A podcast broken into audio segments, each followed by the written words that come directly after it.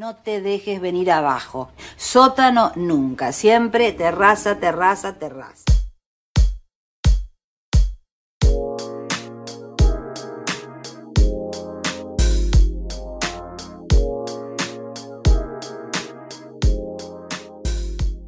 Hola, soy Nico Tavares.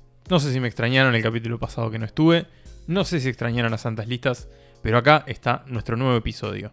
Venimos a hablar de cine una vez más y lo voy a hacer con el placer de siempre de recibir a mis compañeros, colegas, amigos, hermanos de esta cinefilia de hace ya seis temporadas, los señores Pablo Starico y Emanuel Bremerman. ¿Cómo están?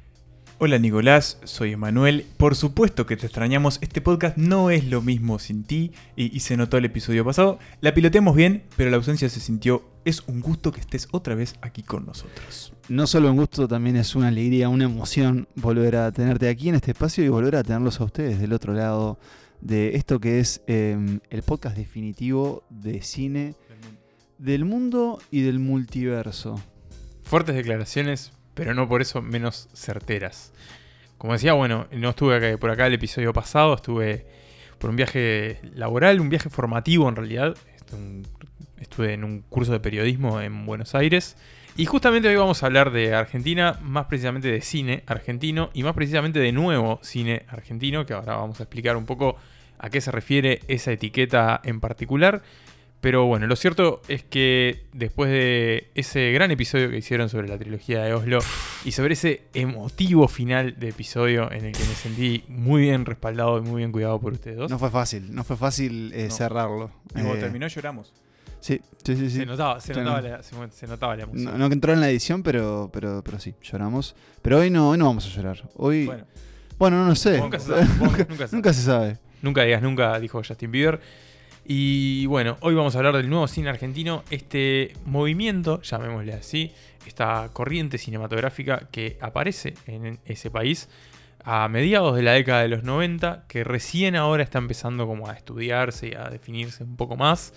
También, bueno, por lo relativamente reciente que es, que se prolonga en el tiempo hasta los años 2000 más o menos, pero que sus directores y directoras siguen trabajando y siguen publicando nuevas películas hasta el día de hoy. Quizás ya no con esa etiqueta del nuevo cine, que ya no es tan nuevo, pero que en su momento vino a sacudir un poco lo que pasaba en la industria y en la producción cinematográfica de nuestro país vecino. Un país que, siempre ha sido muy prolífico en cuanto a su producción cinematográfica, pero que para el momento en el que aparece este, esta nueva corriente de directores jóvenes, estaba un poco anquilosado en, su, en sus formas, en sus formatos, un poco como pasó con la Nouvelle Vague, que acá en su momento también hablamos, o el nuevo Hollywood, también esos nuevos cines ¿no? que vienen como a, a sacudir la, sacar la modorra y, y a ofrecer algo diferente, que es un poco lo que hacen estas películas. En los 90 pasaron muchas cosas. Bueno, primero que Nacimos. nace eso, na- Nacimos na- nacimos cada uno de nosotros y ya por eso eso lo hace una década más que relevante. Pero en particular en Argentina sí que fue una década movida, en Uruguay también. Pero en Argentina sí que, bueno, incluso hasta el día de hoy creo que se, está viendo como una revisión muy, como casi que hasta una obsesión en estudiar qué pasó en los 90 en Argentina. Y siempre también tenemos este juego de espejos como qué pasaba en Uruguay. Creo que también lo vamos a ver con el, con el cine argentino y el cine uruguayo. En este kit para principiantes ya les adelantamos que tenemos cinco películas que creemos definen sobre todo los inicios. Eh, hay muchas más, de, porque también vamos a ver como una primavera de ese cine. Pero vamos a ir una por una. Antes, justamente, queríamos enmarcarlos ahí. Tenemos una década en donde, por ejemplo, Argentina atraviesa una hiperinflación, ¿no? Eh, también podemos hablar de, bueno, la presencia del menemismo, El uno a uno. el 1 a 1. Y ya eh, metiéndonos en el cine, una industria eh, argentina muy prolífica, con muchas películas, pero que empieza a frenarse justamente porque los costos de producción empiezan a subir, a subir y ya no se pueden mantener como era antes. Y poco a poco empiezan a aparecer nuevas voces y también otros elementos, eh, por ejemplo, que bueno, hoy se consideran importantes, como por ejemplo el nacimiento de dos festivales de cines muy importantes en Argentina y en la región, que son el Bafisi y el Festival de Cine de Mar del Plata. Eh, también creo que hay una presencia muy importante de la revista de cine El Amante, que hace, hasta hace poco tuvimos una en nuestras manos. sí, sí. eh, en, nuestro, en nuestro retiro creativo espiritual, eh, vos, si mal no recuerdo, además estuviste ahí bichando una Estuve amante. Y lo que se da entonces es que tenemos de alguna forma un recambio generacional porque empieza a suceder que los futuros cineastas o los cineastas incipien- incipientes se empiezan a sentir no representados por lo que están viendo en las pantallas grandes. Y sobre todo con algunos nombres también que, que estaban, eh, bueno, proyectando sus películas en ese momento. Eh, está bueno también a- cuando hablamos de este, de este movimiento del, nuevo cine argentino, eh, notar de que tiene muchos vínculos con el resto de los movimientos similares que se generaban en otros lados, ¿no? Incluso cuando no tienen como diferencias de- de- épocas, ¿no? Por ejemplo, hay una revista muy influyente, como lo fue en su momento eh, el Cahiers du Cinema para la Nouvelle Vague, que ya lo vimos en el episodio de Equipar Principiantes. Hay también como esta necesidad de estos cineastas nuevos de matar a los padres también, ¿no? De cambiar un poco las reglas de juego y lo que se estaba mostrando. Argentina venía de la mano un poco también de como los últimos resabios de la dictadura y, y de esa esas, esas eh, tantas épocas turbulentas que tuvo el- eh, la Argentina, como de un cine que hablaba mucho del mensaje, de, de, digamos como cierta moralina que Ujú. imperaba en las películas, donde bueno, necesariamente tenía que haber un héroe que triunfaba sobre determinados eh, status quo que había en ese momento, o, o a veces había como una eh, eh, representación exacerbada del, valor de la familia, por ejemplo, y estos cineastas empezaron como a, fijarse en otros temas, a romper ciertas cuestiones más narrativas eh, y a experimentar mucho. Y eso lo, empezamos a ver en algunas películas que, que vemos acá. Y no podemos evitar eh, pensar o hablar cuando hablamos del surgimiento de este nuevo cine en lo que pasa en nuestro país con el cine, ¿no? Porque en algún sentido se tocan las épocas, fue un poquito posterior eh, la explosión de este nuevo cine uruguayo, pero hay muchos temas, hay muchas maneras de ver el cine, eh, muchas influencias que se cruzan. Es una película, por ejemplo, de la que no vamos a hablar ahora, pero cada vez que los responsables de 25 watts hablan de sus influencias, hablan de labios de churrasco, de Perrón en Argentina, que también fue parte de este movimiento. Entonces, están como esas, como, como digamos, como Conexiones. conexiones con el resto de los movimientos. Eh, sí tiene como sus señas particulares este cine, que no es tan homogéneo, hay, eh, es bastante heterogéneo en sus propuestas, en sus temas, pero bueno, eso lo vamos a ver ya ahora cuando nos metamos en las películas. Sí, creo que hay un, un rasgo en, en común que es esa alienación que empiezan a sentir con los que son las generaciones anteriores, donde por ejemplo se encuentra a, a Campanella. Y mm, yo nombraba el amante porque aquí me traje un pequeño apunte que creo que marca esto también, marca un, un mojón y, y esto también obviamente se analiza un poco más desde, desde el presente, como decía Nico. Eh, hay como dos momentos que hoy se consideran como fundamentales para el, el nuevo cine argentino. Y acá abro un paréntesis como, claro, al llamarlo nuevo cine argentino eh, se complica después la, la lógica de, de- de esa renovación Claro, que, de sigue nuevo. y que es el nuevo nuevo cine argentino. Pero bueno, cerrado este paréntesis. Eh, por un lado, hay, está la fundación a principios de los 90 de la Universidad de Cine y ahí empezamos también a ver justamente a cineastas que empiezan a formarse en, en la carrera de hacer y estudiar cine o estudiar Bueno, y hacer cine. Otra conexión con lo que pasa en Uruguay. En Uruguay, En ese momento. ¿no? La escuela de cine, las universidades privadas, sobre todo, que empiezan a establecer Mm. carreras audiovisuales.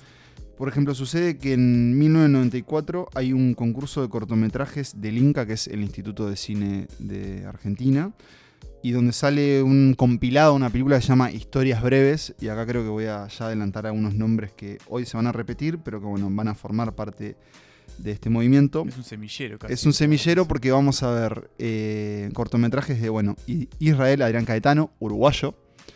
Uruguay, mi país, mi país. Daniel. Burman, Paula Hernández, Bruno Estañaro y Lucrecia Martel.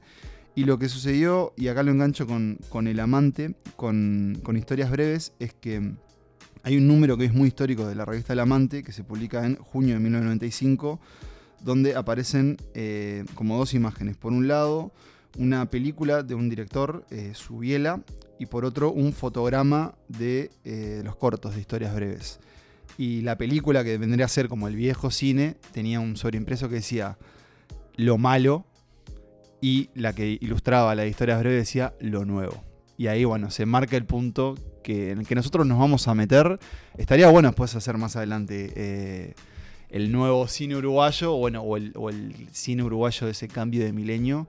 Que un poco lo tocamos con nuestro episodio de cine uruguayo. ¿no? Sí, sí, sí, aunque ese era un episodio, otra- otra forma, sí, como con una escala de enciclopédica casi, ¿no? En todo lo que, lo que Qué quisimos buen abarcar. episodio Qué gran episodio. Gran qué episodio. De nuestras mejores obras. Sí, sí. No sé ustedes, pero a mí me pasó que revisando las películas que vamos a comentar hoy, también pensaba en, en- en los puntos en común con nuestra cinematografía.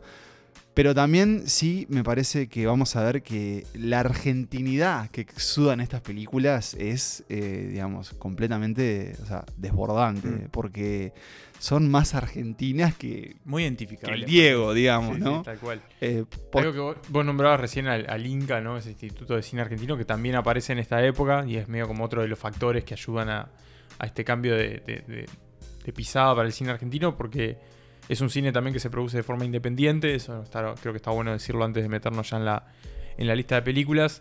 Un, un tipo de cine eh, que, que, bueno que suele rondar por los festivales, ¿no? Un tipo de cine bastante distinto al cine más industrial, llamémosle, que se producía en Argentina en ese momento y que por otro lado también marca ese quiebre, ¿no? Bueno, eso que decís de los festivales es importante también porque empezamos a ver eh, otros sistemas de financiación y donde la presencia de, por ejemplo, fondos como el Hubert Wiles del Festival de Rotterdam, que también, por ejemplo, Stoll y Revela accedieron, más bien ganaron ese fondo en, dos ocasiones.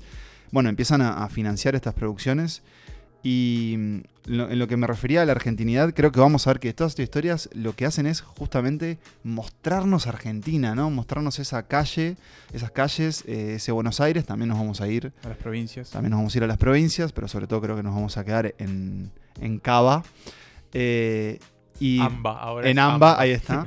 Y de alguna forma también con, con cierto eh, naturalismo o realismo hay, hay digamos, eh, académicos que lo emparentan con, bueno, Nico vos nombrás la Nouvelle Vague, pero que lo emparentan también con el neorrealismo italiano, Bueno, sí, tiene mucho de costumbrismo también. de costumbrismo Hay y mucho como... retrato casi documental. por Eso, como la crudeza de, de lo que estamos viendo, el uso de no actores, eh, Mucho exterior. mucho exterior. Vamos a ir, creo que, viendo o, o destacando según cada película.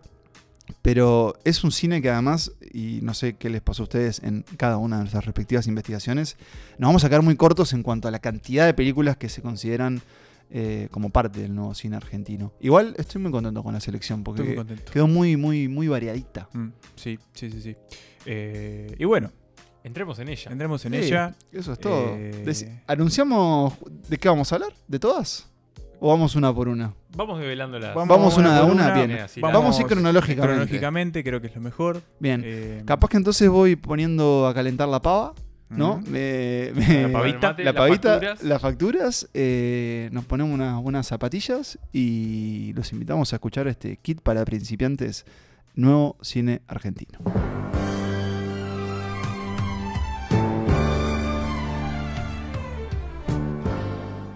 Siempre que pasa algo importante en la Argentina, hay un uruguayo metido. Y este ciclo de nuevo cine argentino que vamos a, a repasar en este capítulo empieza con la película dirigida por un uruguayo. Efectivamente que bueno, que hizo prácticamente toda su carrera allá, aunque también ha hecho algunas producciones de este lado del Río de la Plata, es el señor Israel Adrián Caetano, conocido como Adrián Caetano, que dirigió esta película junto a Bruno Estañaro, película que se llama Pisa, Birra, Faso. Una santísima trinidad de la vida de un grupo de pibes que andan por las calles de Buenos Aires por las noches sobre todo, buscando básicamente sobrevivir. Ese es su gran objetivo y para eso no les importa tener que enfrentarse con la policía, con discapacitados, con laburantes que solo quieren buscar un, un trabajo, con la persona que sea, con la figura que sea, ellos se van a enfrentar en busca de algún manguito que les permita subsistir una noche más. Yo recuerdo, recuer- esta película no sé ahora, pero hace un tiempo, bastante, estaba en Netflix. Y yo Ya no recu- está. ya no está, ¿no? Eh, y yo recuerdo que un día, de la nada, digo, Pisa de Rafazo había escuchado que era de Catano, yo había visto el, el otro, el hermano mayor, el otro hermano, ¿cómo es que se llama? La, la que hizo El otro hermano. El otro hermano, me había gustado mucho. Y, y la anoté en la lista. Y un día estaba, era un, me acuerdo, un sábado que estaba solo, llovía a cántaro, no se podía hacer nada, hacía un frío. Me metí en la cama y puse Pisa de Rafazo. Y Y te la pasé- fuiste en buquebús hacia Buenos Aires con estos pibes. Y es una película que está todo tan mal siempre y, la, y creo que la pasás tan bien en algunos momentos eh, que me sorprendió muchísimo. Eh, como decía Nico, es un retrato de un grupo de jóvenes que aparentemente están como medios desamparados, ¿no? Es como una Es especie de vida media marginal. Sí, una, ju- la- una juventud marginal. Pero en un, no en ningún tipo de Buenos Aires marginal o periférico, sino que en el centro Claro. mismo de A la sombra del ciudad, obelisco. ¿no? A la- Mm. Literalmente a la sombra del obelisco. a la sombra de un obelisco y sus capacidades este, fálicas, Exacto. hipnóticas. Sí, sí, sí. Eh, y lo que vemos es eso, ¿no? Como las correrías de estos, de estos muchachos, bueno, sus cruces con, con la ley, con, bueno, los otros eh, transeúntes de la ciudad, con algunos taxistas.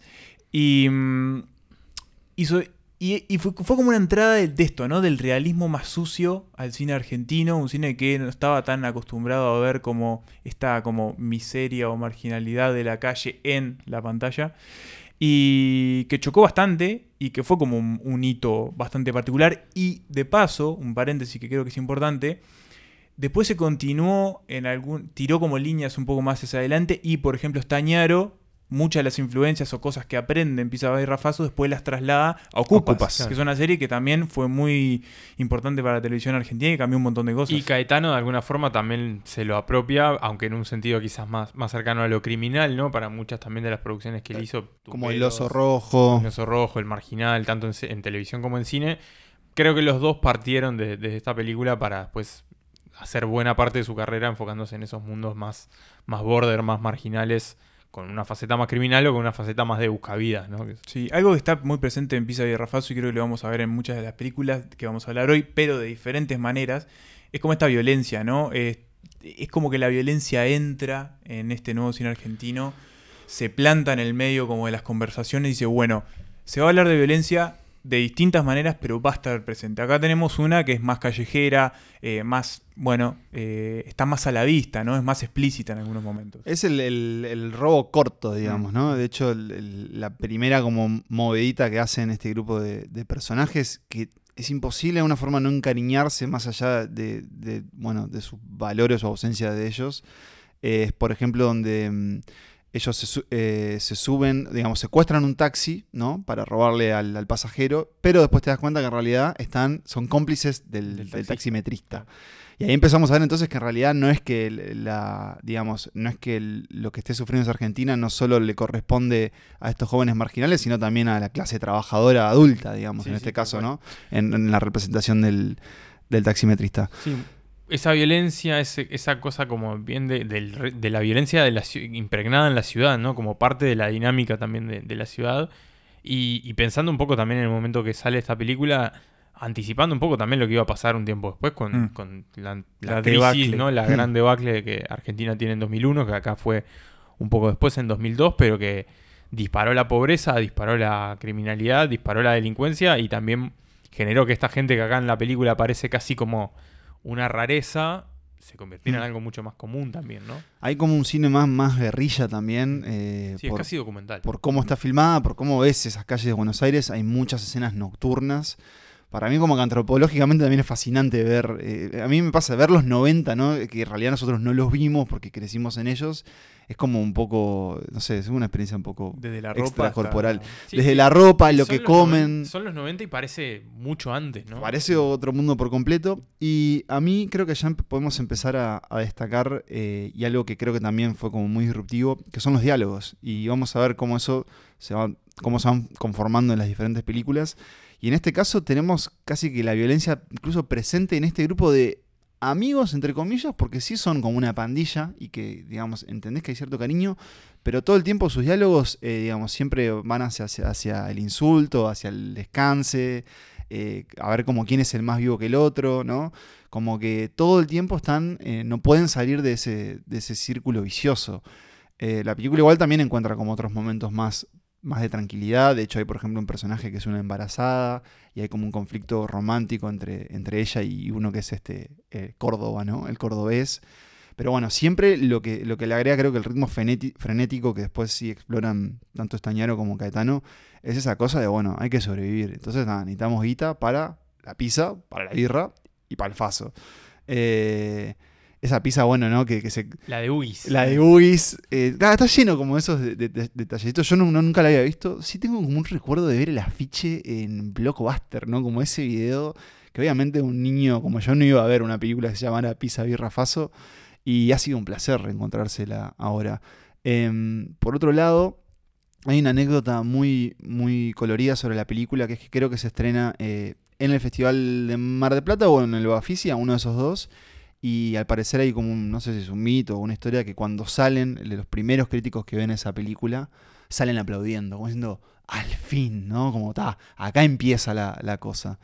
Em, ¿Qué más quisieran decir al respecto de Pisa y Rafaso? Para mí es muy recomendable. Es muy recomendable, eh, creo que es una, es una película súper ágil. eh, Y que envejeció como Envejeció también bien. muy bien. Es una historia, bueno, trágica, ¿no? En algún Mm. sentido, por todo lo que están viviendo los personajes y por el desenlace que tiene también la Mm. película.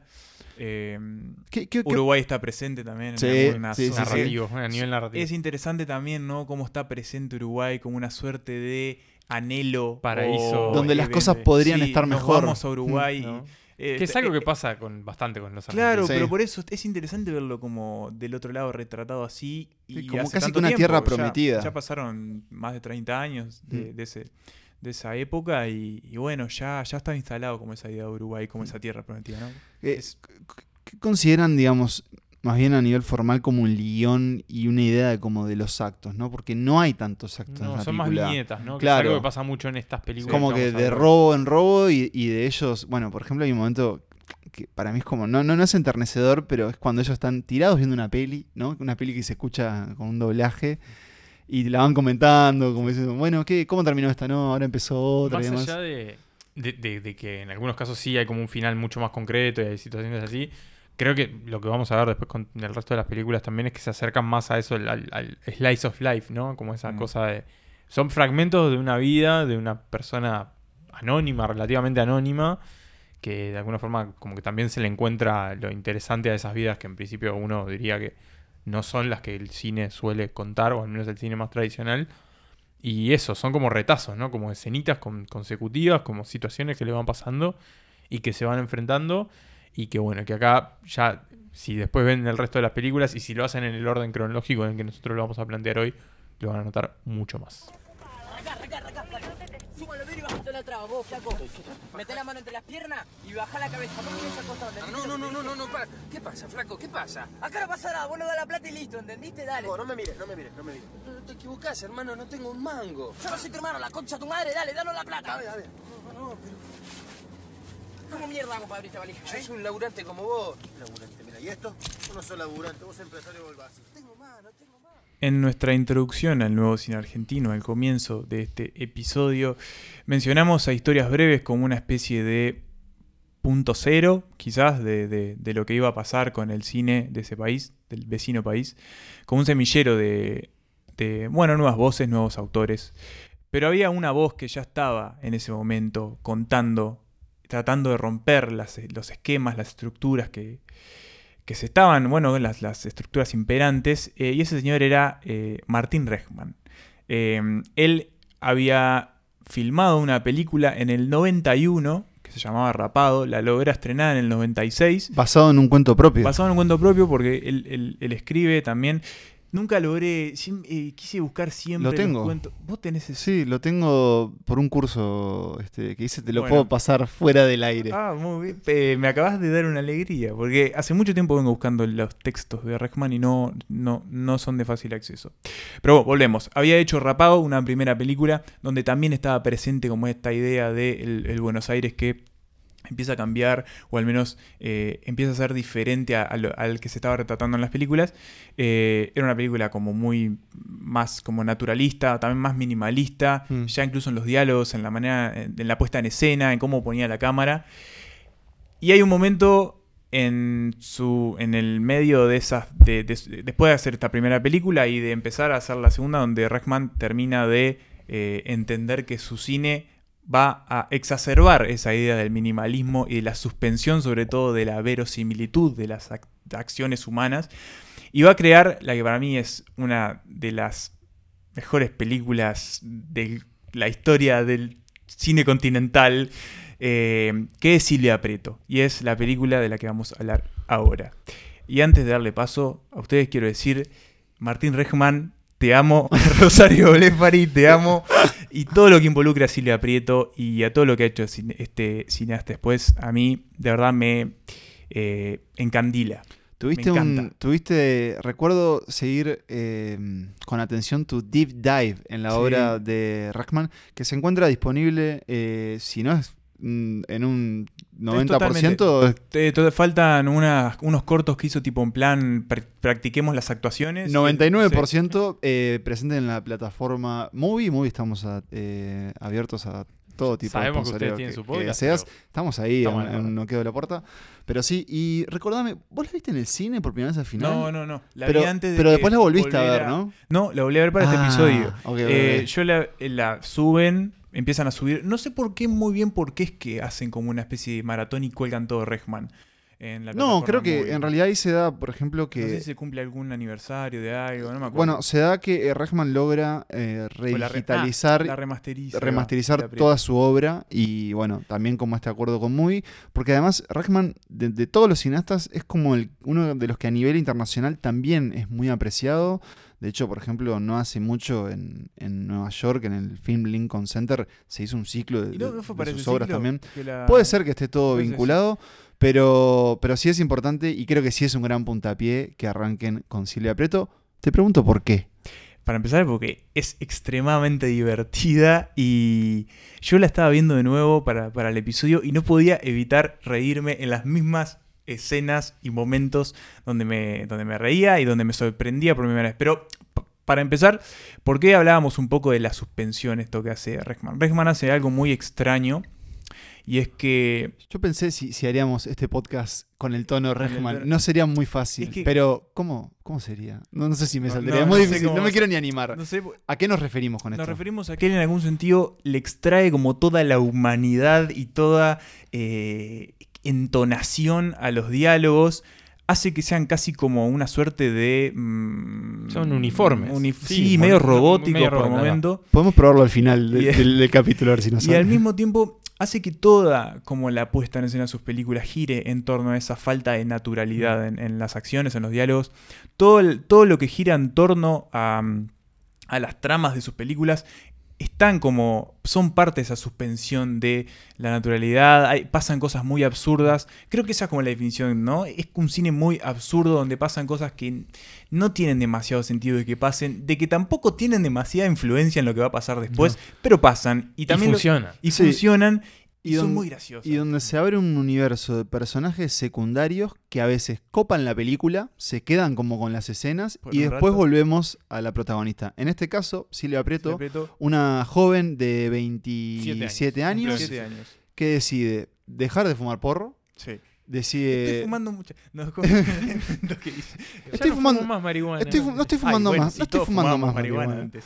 Eh, y decide, bueno, buscarse un trabajo y básicamente Y decide comprarse un canario. Que no comprarse cante. un canario anaranjado, Anaranjado que no Que no cante. que no cante Pero canta. y de alguna forma con todas esas acciones decide que su vida tome otro rumbo. Está por cumplir 30 años. Algo que me causa mucha gracia es que todos son extremadamente jóvenes, más jóvenes que nosotros, y ya están divorciados. Eh, Bueno. Sí, es- Ahí tenemos, por ejemplo, a, vos ya nombraste a Rosario Blefari, pero también vamos a ver a Valeria Bertuccelli. Gran personaje. de Bertuccelli. Vamos a ver al señor Vicentico, Vicentico. eh, que bueno, también va a ser, ambos, eh, Bertuccelli y Vicentico, van a formar parte del, del universo cinematográfico de Rechman, por Creo ejemplo, en Los Guantes Mágicos. Otra gran película. Creo que se conocen en Silvia Prieto, de hecho. No, porque- se conocieron en otra película. Es lo, lo Ah, cuando chequeé. Silvia Este es el Prieto. dato, el El dato, dato el dato color. pa- eh, Sí. son esposos. Eso. Eh, y bueno, entonces Silvia Prieto eh, va a tratar de conseguir a cambiar su, su- su vida y allí va a terminar, por ejemplo, bueno, eh, trabajando como promotora para una marca de Jabón jabones Bright. de jabón Bright, en, que básicamente consiste en estar en una esquina entregando muestras de jabón. Va a ser hermosa también. Va a ser hermosa, No va a contar cada uno de los cafés eh, Hasta que se aburra. que va a servir, que va a llegar como hasta 3000. Va a emprender un viaje hasta Mar- Mar del Plata. hasta Mar del Va a conocer un italiano que le va a regalar un saco Armani. ¿Se, lo va ¿Se lo regala? Se lo, Se se lo lo regala. pone, bueno, y después ella se va. se lo regala. Y, y así vamos a ver esta película, estas situaciones en donde, bueno, también empiezan como unos coqueteos, eh, por ejemplo, por parte del personaje de, de Vicentico. Hay como una especie de cuadrado romántico, ¿no? Sí, Cruce de parejas. Claro. Cruce de parejas entre el personaje de Bertuccelli, en el, en el de Rosario. Y lo que propone Reckman es como navegar estas situaciones que son cotidianas. que- Perdón, y nos faltó lo más importante. Que hay otra Silvia Ah, Prieto. bueno, Porque hay, ahí es- está. En el fondo Y también se es va a enterar eso. doppelgangers. Se va a enterar eh, que hay, por lo pronto al principio, una Silvia, Silvia Prieto, Prieto a quien va a llamar más de una vez para preguntarle. Hola. ¿Hablo con Silvia Prieto? Sí, ¿quién es? Silvia Prieto. Tú. Si lo vieron, ya saben de qué estamos hablando. Probablemente uno de los diálogos o escenas icónicas del nuevo cine argentino, que de alguna forma, o sea, resumen un poco la, la magia de Rachman en encontrar el, el brillo, el humor, muchas veces como también cierta decadencia pop en todas esas cosas. Hay mucho color en, en este cine. Para mostrar, por ejemplo, no Comen sé, mucho. Comen Comen todo mucho. el tiempo. Comida china, mucha Todo comida el china. tiempo mucho comen. pollo al horno pollo. en esta, en Eh, esta cocina. 27 piezas. Sí. Eh, apartamentos también que son como Feos. Sí, Sí, como muy pero, pero, pero entrañables de ver. Y mm, tal vez no, tal vez sí sea un caso de donde es una cosa que hay que ver para Mm. entender, en el sentido Sí. de, de, de cómo. Como que la primera reacción imagino que puede, te puede Eso, pasar con. Un aviso. Eh, creo que cuando entras por primera vez al cine de Reichman. ¿Esta gente por qué habla así? Primero ¿Por qué sí, se comportan así? ¿Por, por qué es todo tan falso? ¿Qué Claro. pasa? Y es que no es falso, es, es artificial en el Mm. sentido que es la búsqueda que hace él en- en- con esta idea. Y bueno, él expresando un poco cómo es que termina creando estos diálogos, él de alguna forma sentía que tenía que encontrar eh, la forma. Él sentía que, que el, el cine argentino, cómo se hablaba en el cine argentino, no representaba, digamos, lo que él sentía que cómo tenía que ser, las, cómo hablaran las personas en la película. Podríamos discutir que su forma tampoco, es lo más sí, natural, no. sobre Claro. todo si la comparamos con Pisa y Rafaso. Pero sí, él encuentra como la alternativa de decir, bueno, con mis actores, con mis personajes, con mis diálogos, este es el mundo que habitan y esta es la forma en la que hablan. Y si bien puede ser como medio infantil a veces, en realidad son personas y con, con conflictos súper adultos. De nuevo, hay divorcios, Hay hay divorcios, cruce de parejas, hay, hay celos, gente que va en cana. gente que va presa. Igual al mismo tiempo no dejo de pensar que, que- que de alguna forma Silvia Prieto es una millennial antes de los millennials. Total. Porque le pasa un poco lo, lo que Sí, después sí, le pasa a los millennials, como esa especie de crisis de, de- de la joven edad Mm. este, y eso es pretensión, pretensión de cambio de vida. ¿Qué podemos decir de Rosario? que, bueno, a eso iba, ¿no? Eh, también sucedió algo y es que Rosario Blefari y Silvia Prieto casi que se mimetizaron y se fusionaron en una sola entidad para todo lo que vino después para Blefari quedó muy marcado el personaje de Silvia Prieto y uno no puede imaginarse otro rostro, otra fisonomía que la de Blefari para Rosario, para Rosario Prieto, ¿viste? Eso iba a Sí, decir sí, sí. para Silvia Prieto. eh, y es, es como. Es muy buena ella. Eh, yo no, no la vi en otros en otras películas. No sé cómo Yo la vi, hace- ser. la, la vi hace poco en una coproducción Planta Uruguay-Argentina. permanente. Planta Fue su última permanente. película antes de morir. Fue eso Mm. mismo porque ella, ella murió eh, no hace mucho. Bueno, ella también es música, ¿no? Mm. Este, Sí, es mm, como un ícono indie argentino. Y tocó varias veces en Uruguay Sí. también. Era y es, muy es querida. escritora. Es Eh, escritora, es verdad. Y bueno, en- por ejemplo, en, en la película eh, eh, es con otro, otro registro completamente muy natural.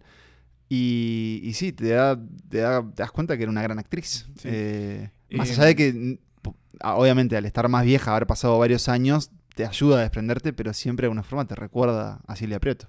Y- a esa Silvia Prieto y no a otra Y Silvia de, hecho, cuando murió Rosario Ble- Blefari, recuerdo que muchas de las personas que, que- que lamentaban su muerte lo hacían a través de Silvia Prieto, ¿no? Como que su gran contacto Claro. con ella había sido esa película y ese personaje que obviamente quedó muy marcado en su vida, en su carrera, y que, como decía Emma hoy un poco al principio, ¿no? Es, es, un, es un hito de, de- de este cine argentino. Es una película que recomiendo mucho también y que una vez que superás como ese extrañamiento que te provoca el estilo de Rexman, entras como por un tubo y la verdad no dejas de reírte. Es muy, es muy recomendable y es una puerta de entrada, o sea, entren por Silvia Prieto y después vayan a los guantes mágicos, que tiene escenas súper divertidas también. Dos disparos, que fue la es la última de Rexman, está muy buena. Es un poco, queda un poco por debajo. Rapado, Rapado es como un primer experimento, tiene cosas que están buenas eh, y otras, bueno, quizás están más ásperas. Eh, y tiene un corto que está muy divertido, también se llama Shakti, eh, que se puede ver por ahí, pero creo que su gran obra es y va a ser siempre Silvia Prieto y vale la pena que, que sea así, está bien que sea así porque es una increíble película. Me guardé Silvia Prieto en la cartera. Mi primer impulso fue ponerla en la tablita de madera y trozarla como si fuera un pollo, pero al llegar a mi casa ya me había olvidado. Fui directamente al teléfono y marqué un número cualquiera, el primero que se me pasó por la cabeza. Hola, ¿Quién habla? ¿cómo quién habla? ¿Quién llamó a quién? ¿No le parece que soy yo la que tiene que preguntar quién habla? Discúlpeme, tiene razón. ¿Quién habla? Soy Silvia, Silvia Prieto. ¿A qué dice? ¿Cómo le va? Me va bien, bastante bien. Usted estuvo de viaje, ¿no? En Europa. Sí, usted me llamó mientras yo estaba afuera. Hay personajes que son que son entrañables. Hay personajes que uno los conoces y decís, este tipo me cae bien. ¿Y por qué digo tipo? Porque estamos hablando del protagonista de la siguiente película en este pequeño compilado, pequeño, eh, pequeña introducción para el nuevo cine argentino. Una película llamada Mundo Grúa, que yo desconocía por completo hasta que el señor Marcos Emanuel Berberman dijo, estuve investigando, estuve eligiendo y me parece que en esto que queremos hacer, en este podcast que queremos darle a nuestros oyentes, Mundo Grúa del señor Pablo Trapero puede ser una buena eh, adquisición. Y lo fue. ¿Por qué? Porque hay muchas de las cosas eh, de las que mencionábamos anteriormente sobre lo que proponía o renovaba el, el nuevo cine argentino, que están aquí presentes en Mundo Grúa y que están presentes en su protagonista, eh, llamado Rulo. Un gordo obrero, eh, un tipo Tipazo. simpaticón y sobre todo un laburador, Laburante. un laburante. Un viejo rockero. Un viejo rockero que, digamos, supo conocer, este, tuvo su, su, Su relativa fama, Sí, ¿no? sus 15 minutos de fama. Bajista. Y que aquí lo encontramos eh, en esta película filmada eh, en blanco y negro. Aquí lo encontramos navegando, bueno, la mediana edad, podríamos decir, y navegando un mundo en donde, mm, eh, bueno, las fuentes laborales parecen que empiezan a, a reducirse. Y básicamente lo vamos a ver trabajando, vamos a ver su- la relación con su hijo, este, un nuevo rockero. Vamos a ver su atracción hacia mm, este, una almacenera. sí, una kiosquera, una- una kiosquera. Y vamos a, a acompañarlo en Y con su madre. y con su madre también. Y vamos a acompañarlo escena a escena en esta, en esta, bueno, de nuevo, la cotidianidad de Rulo, que también es un tipo con fallas, ¿no? Y que también es un tipo que, bueno, tiene este. Y su- que tiene buenos momentos y malos momentos. Eso, es un ser humano, podríamos decir. Pero que a mí, por lo pronto, de primera dije, Rulo, me caes muy bien y quiero que te vaya bien en esta vida. Empieza la película y lo vemos llegar a una obra y acá Trapero enseguida nos introduce, bueno, en el mundo de la construcción y ahí ya podríamos decir en el mundo de las clases sociales, ¿no? Y en este caso en la de los obreros. Bueno, ¿qué hace Rulo, señores? Trabaja. Ah. ¿Y qué hace? Maneja una grúa. Maneja Maneja grúa. una grúa. Y bueno, el mundo grúa, este que propone esta película, lo va a tener. eh, o sea, lo va a mostrar, digamos, para mí de una forma muy natural, en, en un juego de claroscuros, ¿no? En donde la luz, en este blanco y negro, vamos a ver al rulo a veces en la oscuridad y a veces, eh, bueno, de una forma más luminosa. Eh, esta película, y para mí también Pisa y Rafaso, mm, me hacen pensar que podrían habitar en un mundo donde 25 watts también está sucediendo en este momento. Ahí abajo, ¿no? abajo del edificio de la grúa. Completamente, o sea, pienso, Pisa, Birra y Faso podría ser qué pasara si eh, eh, Javi, Leche y el Y Marmota Chico claro. tuvieran que robar. Claro. Y bueno, obviamente el blanco y negro enseguida es como que te hace emparentarlo. Pero mm, desconocía por completo este, esta película de Trapero, porque sobre todo yo lo tenía asociado a, Lo que hizo más acá en el Claro, a su cine con, con Darín y a un cine como también más, bueno, criminal y más oscuro. Y acá de alguna forma es como completamente más cotidiano, mundano, eh, enternecedor por momentos. Hay algo de tedio para mí también en algunos momentos, porque bueno, no todo en la vida de un obrero o de cualquier persona es, digamos, cinematográfico, Mm. sino que simplemente es, bueno, ver qué le pasa a este argentino eh, bonachón.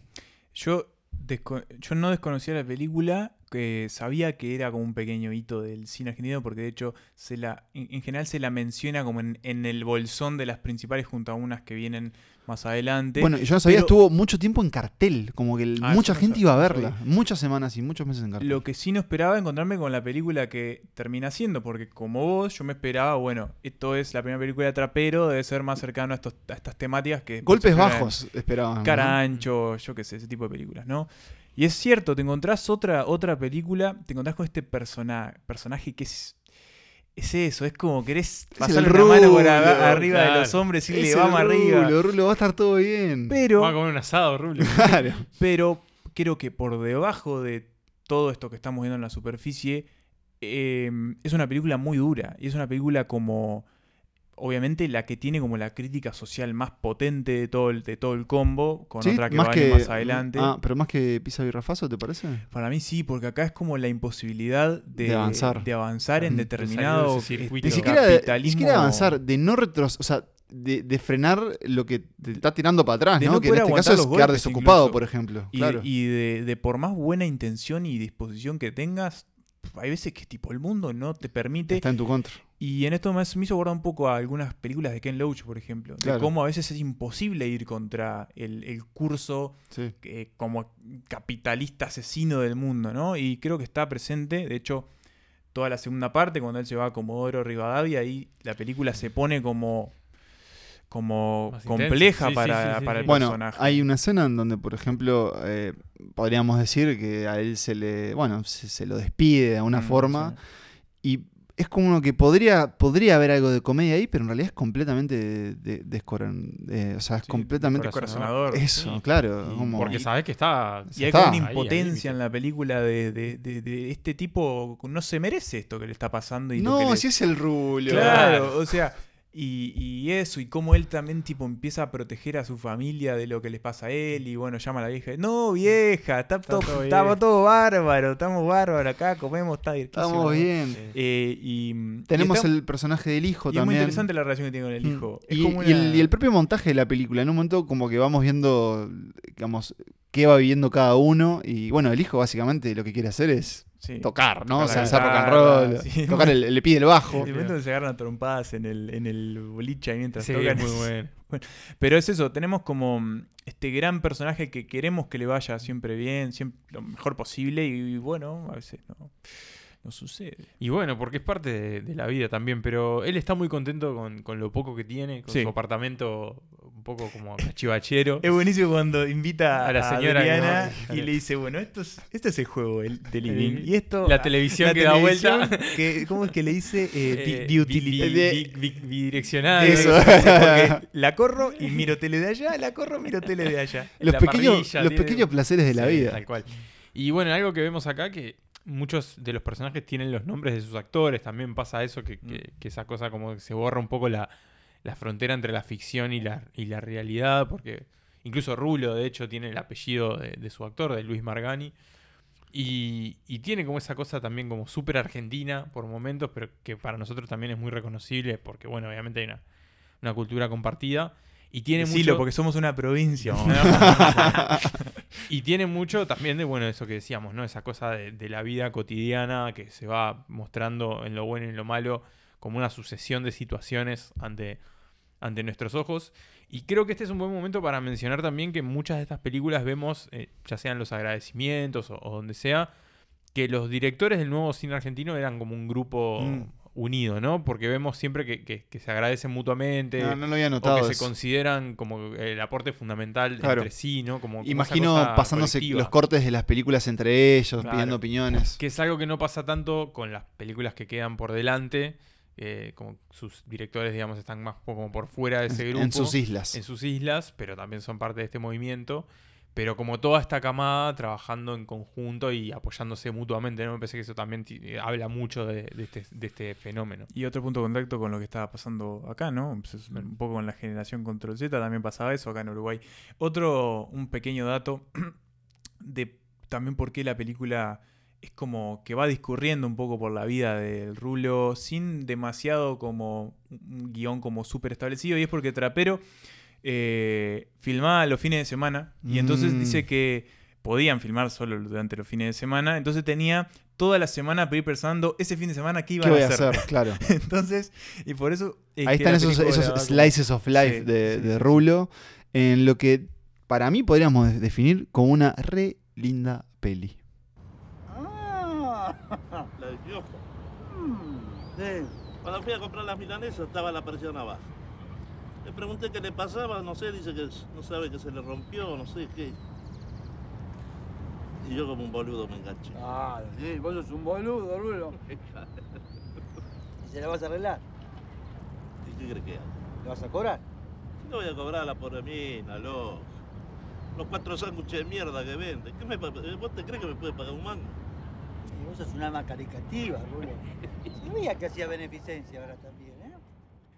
Hace unos tres años, más o menos, tres años si no me equivoco, el señor Pablo Estarico, eh, creo que al otro lado del mundo, se metió en un cine a ver una película de 14 horas eh, y no paraba de mandar cosas sobre la película, decir, miren que bien la estoy pasando acá, mirando esta película de 14 horas, que Que no Durante- fueron consecutivas. que No, fueron tres consecutivas. días. Bueno, eh, esa película fue un gran evento cinematográfico mundial, esa película... De hecho, estuvo en la lista de ese año de lo mejor del año de Santa Lista. Sí, y, y en un afiche promocional. un afiche promocional muy, muy bueno hecho por este, nuestro amigo personal Santi Musetti. Eh, y bueno, fue un gran evento. El nombre de su director estuvo como muy en boga en todos festivales, todo, porque bueno, película 14 horas, todo en partes. Increíble. Su nombre era Mariano Ginás, argentino él, eh, porteño él. Eh, pero Ginás no era la primera vez que contaba eh, una gran película en episodios. Y Ginás también había sido parte de esta época fermental de cine argentino, con una película que se aleja un poco de eh, lo que estamos hablando, porque es un documental, pero donde había mucho de lo que después iba a aparecer luego en su filmografía, tanto en historias extraordinarias como en La Flor, esta película eterna, eh, y eterna también porque quedarán los anales del cine. Y esa película es Balnearios, eh, un documental que ahora, en este mismo momento, Santas Listas va a comentar. Balnearios trata sobre los balnearios. Mm. Em, Balnearios eh, argentinos. balnearios argentinos. Y bueno, hablábamos de Silvia Preto yendo a Mar del Plata. Y aquí lo que tenemos es a un joven, eh, Mariano Ginás, también estudiante de cine, que obtiene, y vos, Emma, fuera de, de la grabación nos contabas un poco el, el- La anécdota. la anécdota de, de Ginás, que obtiene un fondo para hacer su, su primera película 15 mil pesos que eran 15 mil dólares. y que va a marcar el inicio de El Pampero Cine, eh, esta productora que también podríamos decir movimiento que lidera Ginás junto a otros colaboradores, que bueno, va a ser como su propia isla en el cine, ahora más tarde les quiero nombrar a los otros directores, pero bueno, que va a ser una suerte de documental ensayo, podríamos decir, Sí, más sobre... ensayo que documental. Sí, un, eh, va, un ensayo con momentos de documental sobre... Momentos de ficción, seguramente. con momentos de ficción sobre los balnearios argentinos, pero sobre todo sobre las costumbres y los personajes que en ellos los habitan. Yo confieso que nunca había visto esta película. Eh, sí vi, bueno, ya lo dijiste vos, La Flor. También vi historias extraordinarias que vos también viste, vi, Nicolás. sí, me gusta y mucho. a Yo- vos. Yo puedo decir que vi la primera parte de La Flor. y no, y No no, vi viste resto. historias extraordinarias. No. Te va a gustar mucho historias. No, sí, extraordinarias. tener tiempo, ¿no? Tiene muchos puntos de contacto con esta película también. Completamente. El uso de la voz en off, por ejemplo, como gran recurso. Ahí tenés, narrativo. ahí tenés. Una voz que nos va a ir eh, no solo contando lo que estamos viendo, sino que también analizando. A veces hay algo como, creo yo, un poco de burla. Sí. eh, Es muy, es muy autopa- autoparódico, ¿no? sí, Comenta mucho con, con mucho humor, mucha ironía, es muy, Sí. muy juguetón. ¿no? desde un tono como muy formal, ¿no? Donde, donde todo es descrito de una forma como, como pomposa. Porque Ginás también es como un personaje Mm. que habla así, que su cine es el cine. Y que acá vamos a ver, eh, bueno, de- para mí lo que nos va a proponer es, de alguna forma, la locura en lo que a veces, eh, en la que a veces los seres humanos nos, este, nos disponemos a, a, cosas que a inventamos. vivir. Las Lo cosas- balneario, gracias, las cosas que inventamos. Lo balneario, En ejemplo, este, invento. en este caso, bueno, construir, como, como dice la película, estas ciudades, estos palacios frente al agua y los rituales a los Claro. que nos sometemos cuando eh, las personas estamos El cerca del agua, con poca ropa, eh, y básicamente como autoobligándonos a, a- a- a descansar, a disfrutar y a ser felices, haciendo, bueno, este, ya decías vos, haciéndonos milanesas, haciendo ejercicios en la En la arena. Y nos reímos porque de alguna forma es genial lo que encuentra Ginás en, en estos momentos, estas cápsulas de, de estos argentinos que, si de alguna forma, si los extraterrestres, si algún día llegan y, y vieran esto, di- di- pegarían la vuelta. Pegarían la vuelta porque, O se quedarían haciendo ejercicios en la En la playa. porque de verdad es, este, es mágico lo que, lo que muestran estos, eh, estos años 2000, 2002. 2002 y acá adelantamos que hicimos un pequeño desvío en nuestra Hicimos línea trampa. cronológica, hicimos una leve trampa, nos Trampa. nos fuimos un año adelante y próximamente vamos a ir un año hacia atrás. Pero que bueno, nos va, nos va, nos va a entretener. De todas formas, yo para mí la película le voy a confesar que no de todas las que aquí trajimos es mi menos preferida. Pero porque creo que a veces también el recurso, esta idea de, de, bueno, de la narración y lo que muestra, creo que se vuelve un poco cansino. Creo que además juega que el- el- la cuestión episódica, hay, hay algunos que son Hay- más Sí, aburridos son que otros. sí, Sí. El, del hundi- el de la cosa hundida, y medio que el- yo lo, podría haber salteado, no lo salteé. El, ahí, por ahí se pueden encontrar en, en YouTube. Este, Emanuel nos también. Oye, estuviste muy, muy bien con los recursos para este episodio. ¿eh? Que hiciste, Mm. no siempre estás tan bien, pero en este no episodio. No, pero sí hay una versión en muy buena calidad, en donde además hay una introducción hecha por Ginás, en donde él, por ejemplo, habla de, de lo que. mm, Bueno, de cómo él, digamos, percibe la película hoy en día y de cómo muchas personas que la ven se quedan con, sobre todo, las escenas en la playa, La ¿no? parte Que, graciosa, claro. que son las partes graciosas, son las partes coloridas y son las. Él defiende sobre todo ese estudio antropológico que hace los balnearios. Completamente. Que para mí es muy certero y que es universal, ¿no? Porque es Sí. argentino, sobre balnearios argentinos, pero que aplica tanto acá, Acá. como al resto del mundo, ¿no? Sí. O sea, creo que, que ves estos comportamientos los ves en cualquier parte. Sí, sí, Balnearios, uy, podría ser una película existir, por completo. sí. A mí lo que más me gustó de toda la película es el arranque, el, el mo- el- como una especie de monólogo que tiene Verónica Ginás, su Sí, hermana, Actriz. eh, actriz. Eh, es como una como introducción crea- histórica. Introducción histórica Sí. sobre la creación de los balnearios. Me gustó mucho y me dieron ganas, ¿saben qué? De transcribirlo.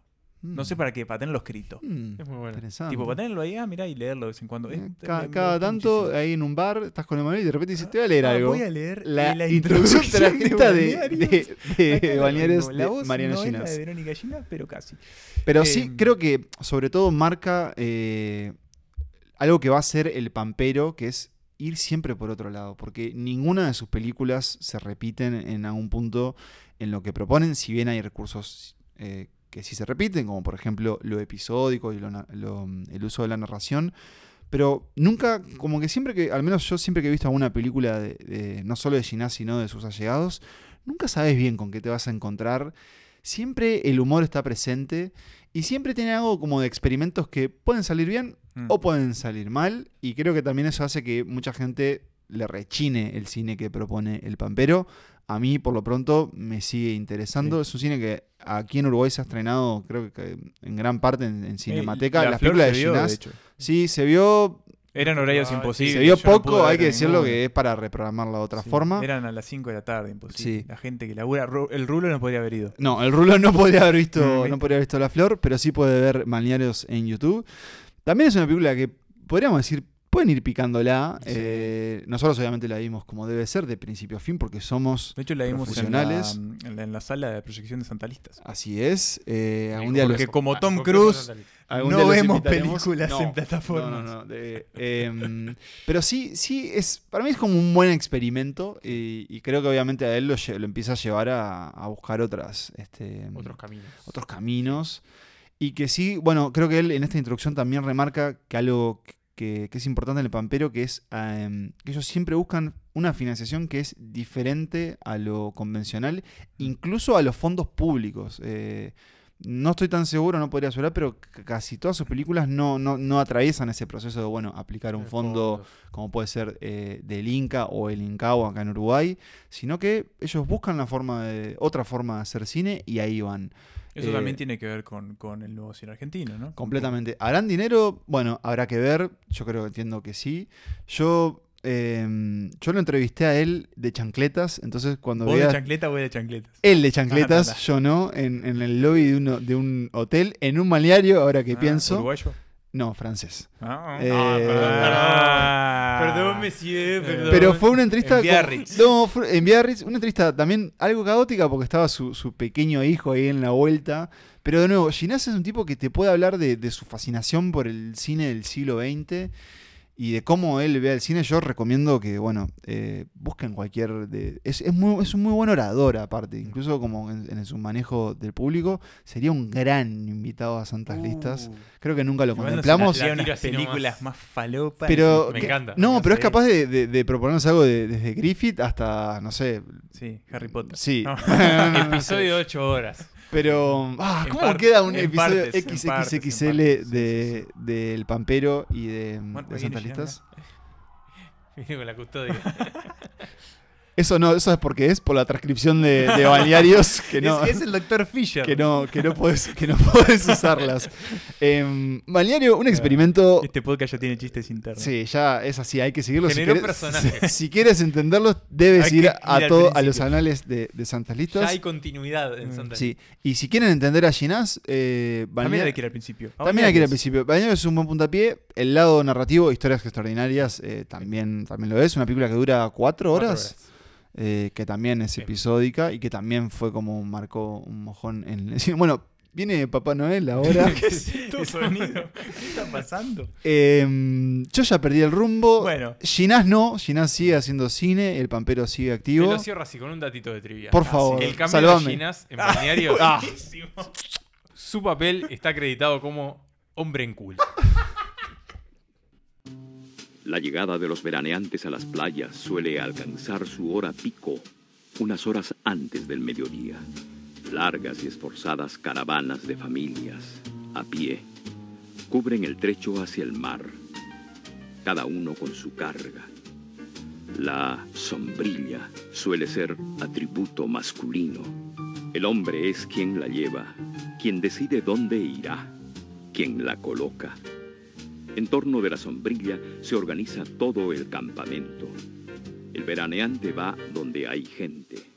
Y las sombrillas pronto forman murallas infranqueables. Retomamos un poco la seriedad, retomamos un poco la formalidad después de haber, habernos divertido con Mariano Ginás y sus balnearios. Y seguimos fuera de la, de la provincia de Buenos Aires. Sí, nos vamos hacia La provincia de Salta. Salta. y de alguna forma si estaban escuchando y sentían el calor de los balnearios, eh, el calor va a continuar, pero va a ser agobiante, va a ser casi que sofocante, porque les proponemos eh, adentrarnos en el mundo de Lucrecia Martel y su primera película, La Ciénaga, una obra maestra. Y tal vez una de las grandes obras del cine argentino, rioplatense, latinoamericano. Y del mundo mundial. Y hoy, hoy dijiste más temprano continental. Me gustó Continental. el cine continental. eh, y que sí se la considera eh, una de las, de las grandes obras del nuevo cine argentino. Que, bueno, le da la bienvenida, bueno, le da la bienvenida, no, anuncia esta, esta voz en el caso de Martel, una voz que aparte quedó plasmada aquí en las paredes de Montevideo, en ese mural de Cinemateca en 18 de julio, y que Santas Listas supo, eh, mucho tiempo hace mucho, mucho, mucho, mucho tiempo, supo eh, comentar en un episodio que en su momento fue de los más escuchados En YouTube. en Que tenía YouTube. muchas escuchas en Salta. ¿En, en serio? Sí, Era, Eh, era, era un éxito de YouTube. Sí, es verdad. Estamos hablando de sensaciones, El finado el- sensaciones. el- una, una suerte de spin-off Claro, para interno. los nuevos, para recién Era- llegados, era, algo que hacíamos cuando teníamos menos tiempo. Claro. Ya tenemos que explicar lo No, que hacíamos era En antes. el momento que, que hacíamos un episodio por semana. o Una sea, locura. locura. una locura. Era, era así, te lo recuerdo, era así. Pero era un De episodio. alguna forma fue un precursor de las ruletas. Era un episodio largo y en el medio tenía sensaciones que era un episodio más corto. Pero en el medio de la semana, tipo, No, no, no. Semana por medio, o sea, los episodios salían como ahora, semana cada 15 días, pero en el medio de los dos episodios había un sensaciones. Una, Qué qué prolífico. una locura y una Otra gran, vida, ¿no? y una gran cantidad de tiempo libre Sí, que sí. hoy no tenemos. Mucha gente sin responsabilidades. Sí, esa pero sí tenemos tiempo de comentar La Ciénaga. eh, una historia de tra- que trata de qué, Nicolás Tavares. Bueno, trata sobre mucha gente. Es una película con, con muchos personajes que se enfoca en... En, en- En dos familias. momentos, sobre todo en dos familias. Una familia, digamos, conectadas las dos familias a través de dos mujeres que son primas o casi primas, ¿no? De alguna forma ellas nunca terminan de, de especificar, pero es algo así, es un parentesco familiar de un lado está la familia de, de Mecha, que es Graciela Borges. Es una Qué grande Graciela Borges. mujer acomodada, digámosle, que vive como en una especie de casa de campo en, el, en, en Salta, justamente en el noreste argentino. Y después está la familia de Tali, que es Mercedes Morán, que, bueno, es una familia también trabajadora, urbana, ¿no? Que vive justamente en La Ciénaga, que es el nombre de esta, de esta pequeña ciudad donde ellos viven. Una localidad ahí Una medio- localidad ahí, sí. como una pequeña, como una ciudad del interior, digámosle. Y que, bueno, cada una tiene sus respectivos maridos, tienen a su vez muchos hijos.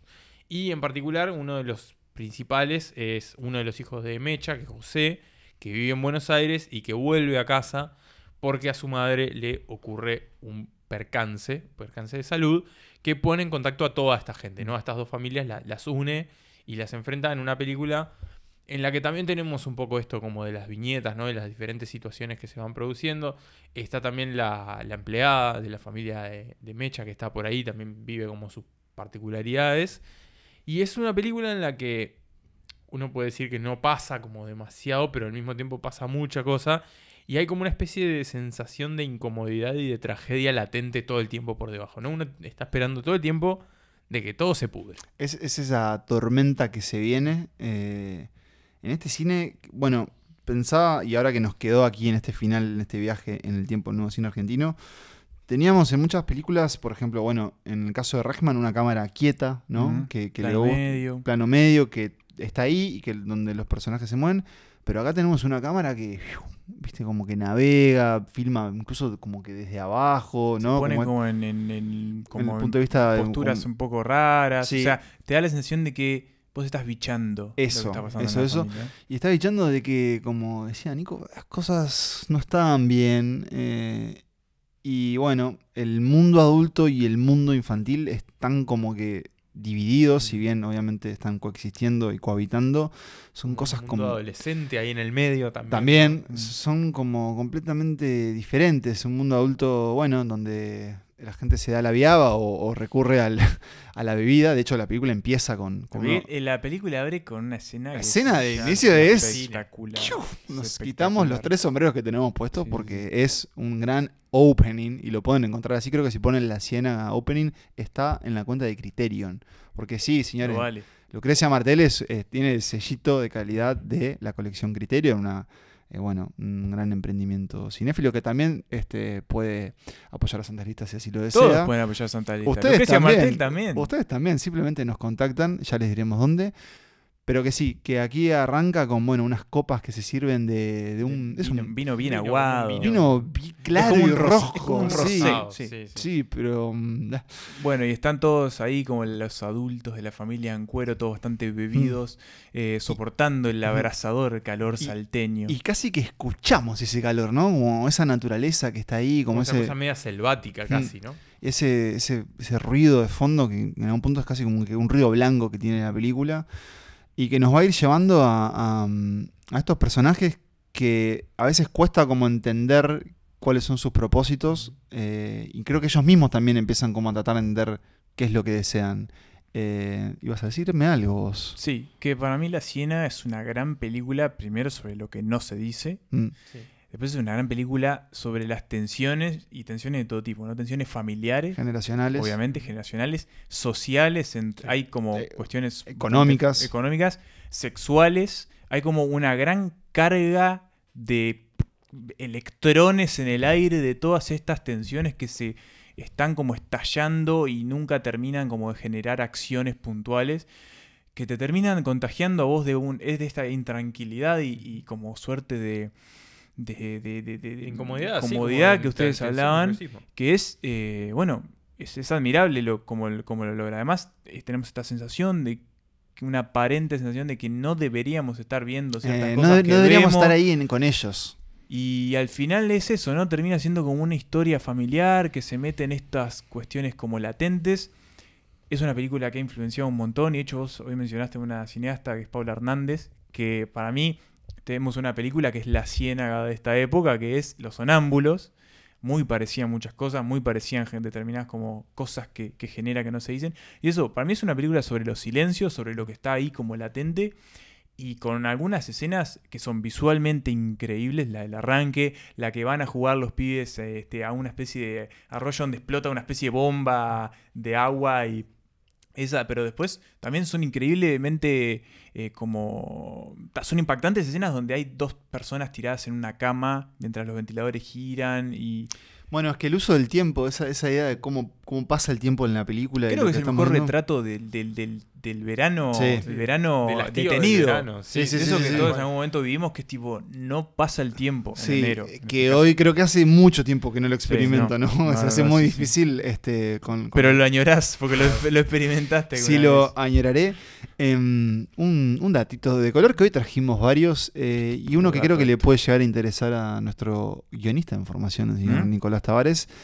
Em, se llegó a decir en algún punto el guion de, de La Ciénaga. y No tengo tan claro si todavía se estaba filmando o no se había filmado, pero era un guion que ya recorría las universidades y, y que a unos, bueno, académicos o personas del mundo del cine ya decían, acá ya hay cine, en el propio guion. Eh, me gustaría verlo, me gustaría Sí, como me gustaría leerlo. ver cómo escribe Lucrecia Martel un guion y cómo, bueno, después eso resulta en, en esta película. Dice que, como es Mercedes Morán, que cuando Lucrecia Martel le cuenta la idea, se va para la casa y la empieza a pensar y dice, lo cuenta en una entrevista, no me acuerdo en qué entrevista, creo que en uno de los podcasts de Movie, ahora ya lo mencionamos, pero que cuenta que dice, bueno, y yo pensé dos cosas muy claras, esto puede salir espantosamente mal y quedar como marcada para siempre, o es una obra maestra y a todos nos va increíblemente bien de acá en adelante. Y fue efectivamente una obra maestra. Y así fue. Eh. Hay una, hay una descripción también en, en un video. Hoy, hoy lo- le mandamos muchos deberes, pero mm, donde, donde Martel creo que ella describe esta película como,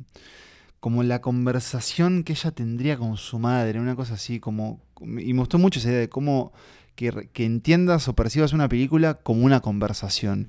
Y en este caso puede ser una conversación sórdida, aunque también, bueno, hay momentos de, digamos, no, De no- diversión. sí, digo, no, no- yo al menos No diversión, pero sí como de más. Sí, sí, digamos, no, no es un golpe bajo tras otro esta película, No, sino más bien no. es, es, es, es eso, es como sentir el peso de, de- de- es muy de lo que se sutil la viene. película. Sí, sí. Completamente No te explica nada, no te subestima, no te explica y te, te obliga a sacar todo vos el contexto, entender lo- los traumas pasados que hay ahí, todo Mm. lo que está pasando.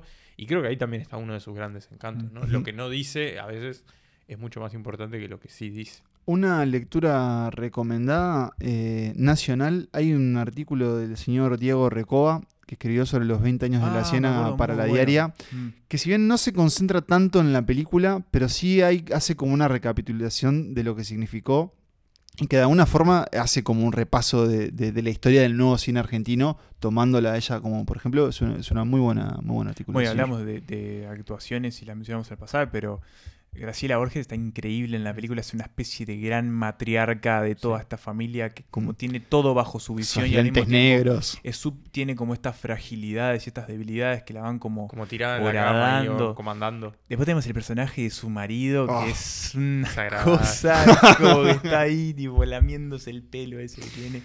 Y después, claro, Mercedes Morán, que siempre rinde. Es, a mí es como, me fascina la manera en la que ella, como, ha- habla, como habla, o sea, logra generar una, una cierta naturalidad. O sea, siento que estoy escuchando, no sé, a veces que siento que estoy escuchando a mi madre, a veces que siento que estoy escuchando a una persona real de carne y hueso que está viviendo todo eso lo que está pasando ahí.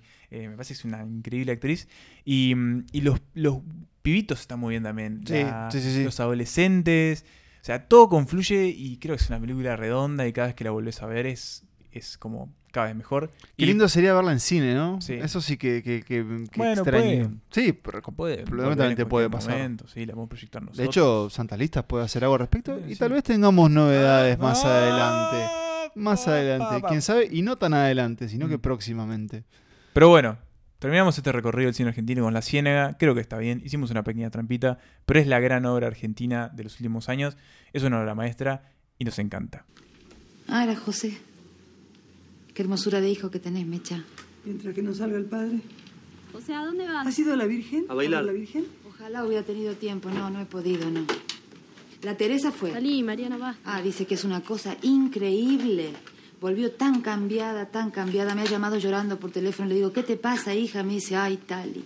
Hay que estar ahí para saber lo que se siente. Y así, queridos, queridas, cerramos este kit para principiantes sobre el nuevo cine argentino, con el que esperamos que, bueno, alimenten eh, o crezca un interés en ustedes en explorar este cine vecino, muy hermano, con muchos puntos en común. Muy cercano también. Muy cercano con, con el cine uruguayo, pero a la vez completamente, eh, bueno, con su, con su propia identidad, que aquí quisimos transmitirles a través de cinco películas que fueron, en este orden, Pisa Birrafaso de Adrián Caetano y Bruno Estañaro.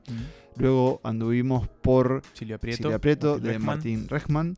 Eh, seguimos con Mundo Mundo, Grúa de Palo Trapero. Nos fuimos hasta Los Maliarios de María Ginás y cerramos con la gran obra de Lucrecia Martel, La Ciénaga. Estas apenas son cinco películas de una lista que es muy grande, que incluso podríamos hacer en la temporada 23 el nuevo cine argentino Parte 2. volumen 2.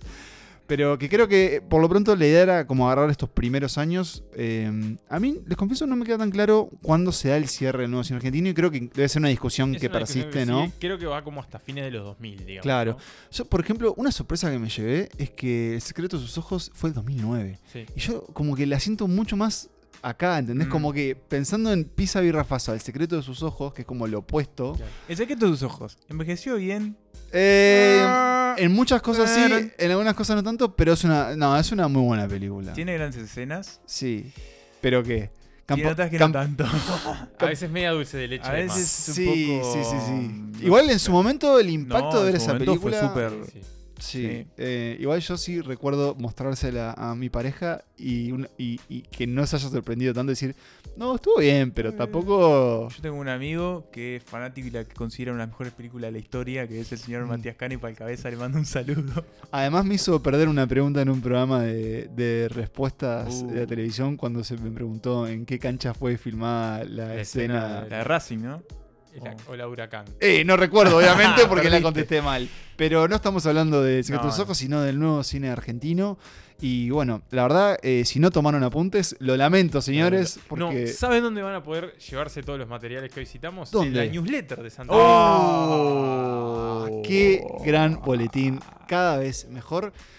Vamos a... Hoy, ¿sabes que me preguntaron quién la escribe? No, Y yo dije, no se dice, pero No se dice. porque yo a veces sabe. incluso no lo sé. no se sabe. se escribe Eh, sola. Es un Yo sé que aparece, sé que, sé que puedo mandar mis notas editoriales, sé que incluso nos llega a cada uno de nosotros para probarla, Sí. pero ¿quién la escribe? A mí a veces me Eso- llega tipo, no, me llega como una especie de recordatorio de Google que lo manda a alguien sin origen que dice, no te olvides de recomendar algo para el newsletter que sale hoy.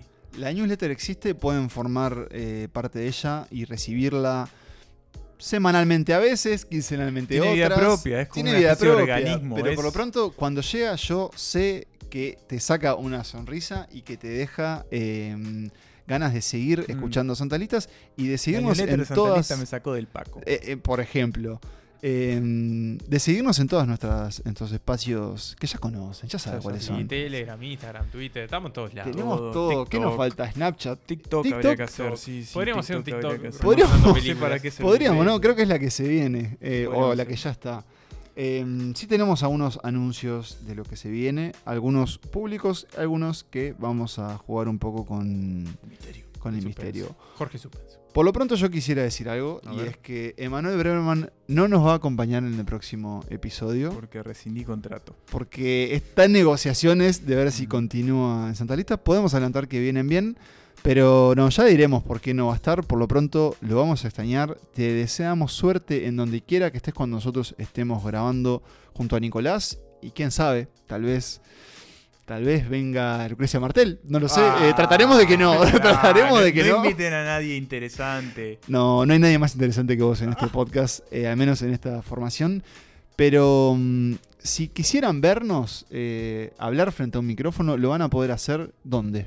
Lo van a poder hacer en la Sala Camacua el próximo 4 de junio, es un día sábado, donde vamos a estar como parte del evento Sonora junto a otros colegas podcasteros uruguayos que bueno, tuvieron la gentileza de invitarnos a que estemos ahí charlando, haciendo un episodio en vivo, que con mucho gusto haremos con, con Pablo y charlando con todos quienes se acerquen y quieran preguntarnos cosas, hablar con nosotros o simplemente decirnos, vos dedíquense a otra cosa.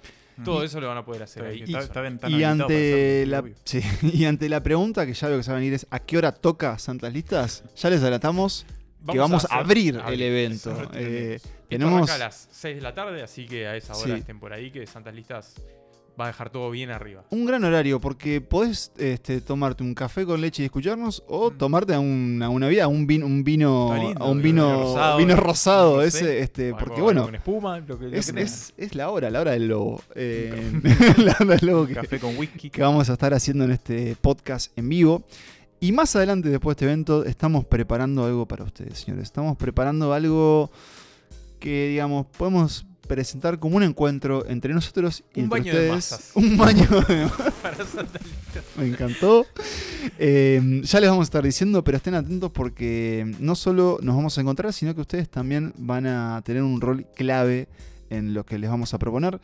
Mi nombre es Pablo Estarico y agradezco a mis compañeros a los que le dije, yo hoy no quisiera liderar gran parte de los bloques y ahora parece que conduje todo el programa. La Hace verdad, rato que hace la misma. ¿eh? un vago porque cierro los episodios pensando que sí, ah, mirá qué bien que estuvo Pablo. No, hoy la verdad, señores, eh, ustedes eh, se llevan todos mis reconocimientos porque hicieron de este episodio un gran episodio y por ello se los agradezco una vez más.